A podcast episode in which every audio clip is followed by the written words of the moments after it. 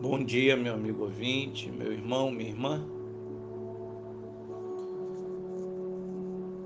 Hoje eu quero compartilhar com vocês o livro de Mateus, capítulo 8, a partir do versículo 28, o qual nós lemos assim: Tendo ele chegado a outra margem, a terra dos Gadarenos, vieram-lhe ao encontro dois endemoniados saindo dentre os sepulcros, e a tal ponto furiosos que ninguém podia passar por aquele caminho. E eis que gritaram: Que temos nós contigo, ó Filho de Deus? Vieste aqui atormentar-nos antes do tempo? Ora, andava pastando não longe deles uma grande manada de porcos. Então os demônios lhe rogavam: se nos expeles, manda-nos para a manada de porcos. Pois ide, ordenou-lhe Jesus. E eles saindo passaram para os porcos, e eis que toda a manada se precipitou, despenhadeiro abaixo, para dentro do mar, e nas águas pereceram. Fugiram os porqueiros, e chegando à cidade, contaram todas estas coisas e o que acontecera aos endemoniados.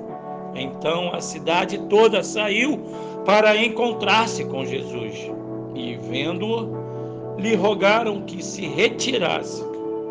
Sim, se retirasse da terra deles. Um detalhe chamou minha atenção ao ler este texto. Jesus não faz nada.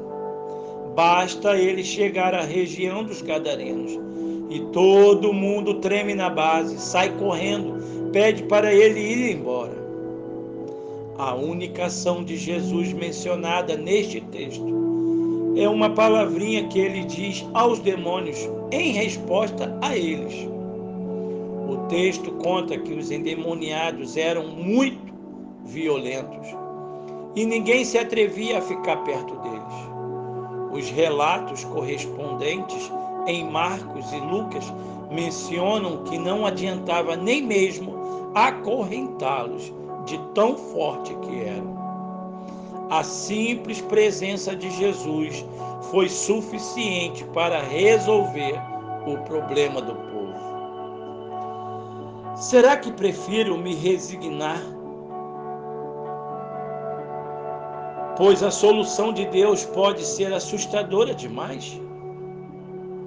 Afinal, nem sempre alguém que perde um emprego vai logo encontrar outro, ou nem sempre um doente receberá cura.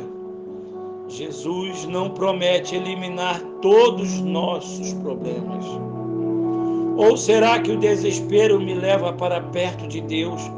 Por saber que a companhia dele fará toda a diferença.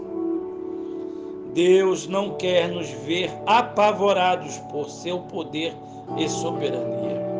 Por isso ele atrai para perto dele, pois só na presença de Deus estaremos salvos em sua onipotência. Para onde você vai correr? Ter medo de Deus é querer distância dele. Temer a Deus é desejar sua proximidade.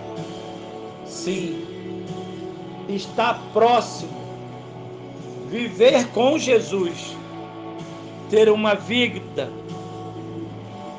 entregue nas mãos do Senhor e saber que Ele, como prometera, estará sempre conosco todos os dias até a consumação dos séculos.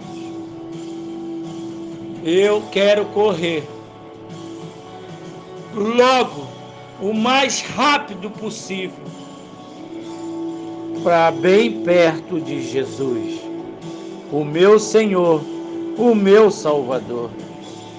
Em Jesus eu posso confiar. Em Jesus você pode confiar. Entregue a Ele os seus problemas e você verás a glória de Deus. Que Deus te abençoe, que Deus te ajude.